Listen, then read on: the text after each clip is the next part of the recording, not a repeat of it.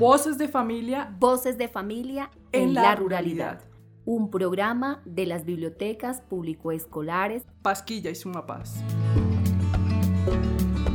Un saludo a todos nuestros oyentes. Soy Jesse Pauense, mediador de BibloRed. Hoy hablaremos sobre los juegos y holgorios en Pasquilla y Sumapaz. Venga amigo, compadre y campesino. Cuidemos la tierrita y la tierrita nos cuida. Las celebraciones tienen una profunda relación con el territorio, sus cultivos y sus costumbres, que permiten rendir homenaje al trabajo y a la abundancia, a la tierra y a la labor campesina. Por eso está presente la música, el baile, los juegos y la comida. Hoy Gabriel Díaz nos contará en qué año fueron las primeras ferias y fiestas en la vereda y cómo se organizaban.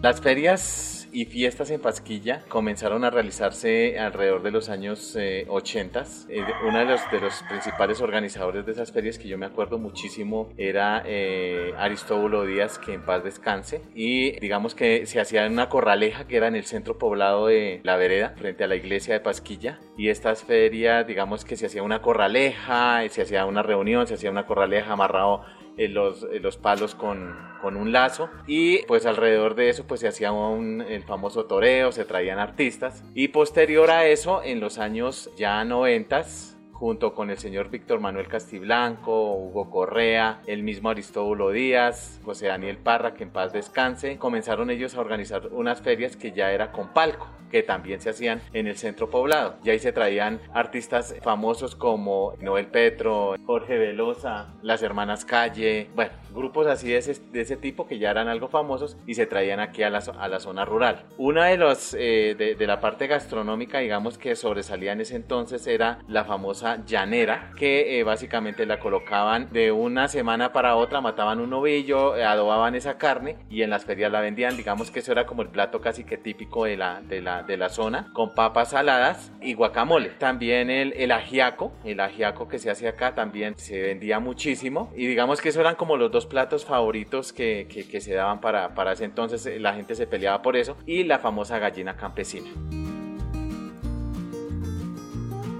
Compadre, usted estrene el horno y métale candela, que yo le formo la fiesta con la comadre Manuela.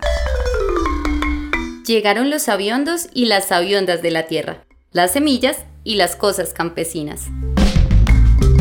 El horno de barro ha tenido una significación en la familia campesina, por ser el epicentro en las reuniones familiares, brindando calor de hogar y transmitiendo en el alimento el valor de los afectos. Por ello, Antonio Velázquez nos contará sobre el uso y construcción de los hornos de piedra.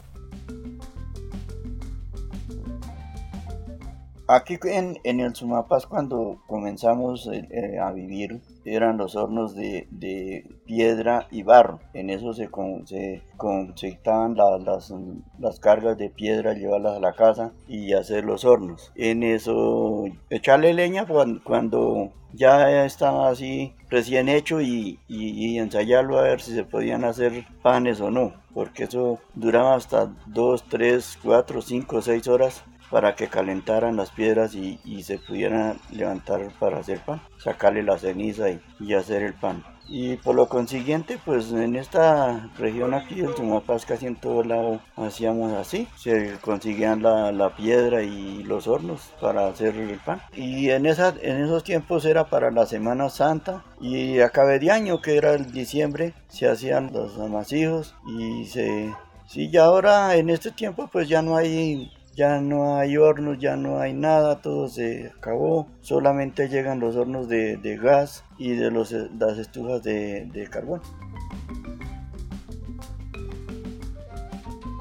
El horno de Doña Lucía de buena piedra está hecho. La trajimos del camino, abriendo paso y mucho trecho. Continuamos en Voces de Familia en la Ruralidad. Canela Toronjil Romero manzanilla, sábila, vaca. Sana que sana, colita de vaca. En los territorios populares y campesinos, las comunidades se han organizado para resignificar algunos símbolos culturales y tradicionales, como los reinados y concursos, que alrededor de los oficios, los cultivos y la gastronomía es posible construir una identidad. Por ello, Magnolia Moya nos contará cuál era la finalidad de la recolección de fondos en los reinados. Los reinados se, se hacían, pues, iniciaron para recoger fondos cuando se comenzó a construir el colegio. De ahí partió como la, la, la, iniciativa de hacer estos reinados y pues con esos fondos sí se pudo ayudar a, construir algunos salones. Después se, dejó un tiempo, luego se retomaron con el fin de, de recolectar fondos para, para arreglos comunales, más que todo. Por ejemplo, se, se trabajó mucho para para la construcción de, de lo que hoy es en el lote del Nogal. Ahí hay una una gran inversión de, lo que se trabajó de los reinados. Entonces nosotros de ahí, por ejemplo, se arreglaron los caminos, eh, casi siempre se invirtió fue en eso, en el mantenimiento de las vías terciarias. Y pues sí, aquí se, la comunidad se organiza se organiza mucho para, para trabajar y se procura que lo, lo, más que se pueda donar de parte de la comunidad. Ya guardé para jugar mañana con Faustino. Un ratico sacamos mientras arreglamos el camino.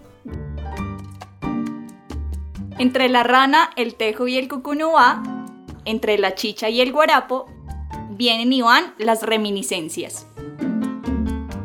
En la localidad de Sumapaz, los juegos rurales son un espacio para la tradición y el encuentro de varias generaciones. ¿Han escuchado hablar de la pirinola? En el territorio lo nombramos tarra, así que alistemos las monedas para jugar. En esta reminiscencia, Floriberto Rey nos hablará sobre la historia de los juegos rurales y cuáles de ellos se han dejado de practicar.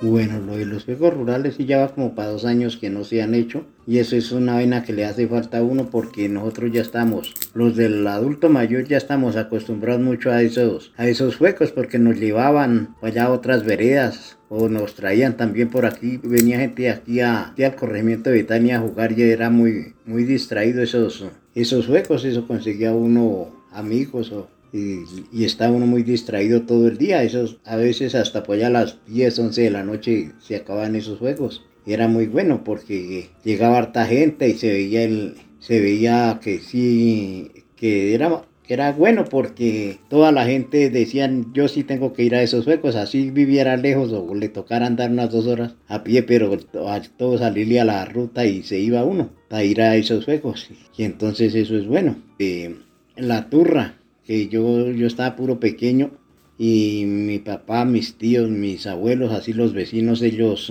todos les gustaba jugar esos, eso de juego de la turra, que eso iban a Bogotá a Pasca, a Fusa y eso se compraban su turra, así tal vez no trajeran dulce, pero que se acordaran del juego de la turra, eso la compraban, ellos, eso es hecha como en yeso y tiene seis caras, pone uno, pone dos, saca uno o saca dos cuando le sale uno, toma todo, entonces uno recoge con toda la plata y vuelve y sigue jugando, porque es un juego distraído, lo mismo lo del trompo. Esos ancianos, esos jugaban, ellos mismos hacían sus trompos de un palo de guayabo de, o de mortiño, y eso cargaban hasta dos, trompos y eso, ya a veces pues encontraban por la carretera, por los caminos y que no fueran, digamos, pues tendían una ruana y pues se ponían y jugaban unos 10 minutos que fuera trompo y ya por la tarde se necesitaban para ir a alguna casa y jugaban y eso la pasaban echando la risa esos, esos antiguos, eran muy bonitos, muy divertidos.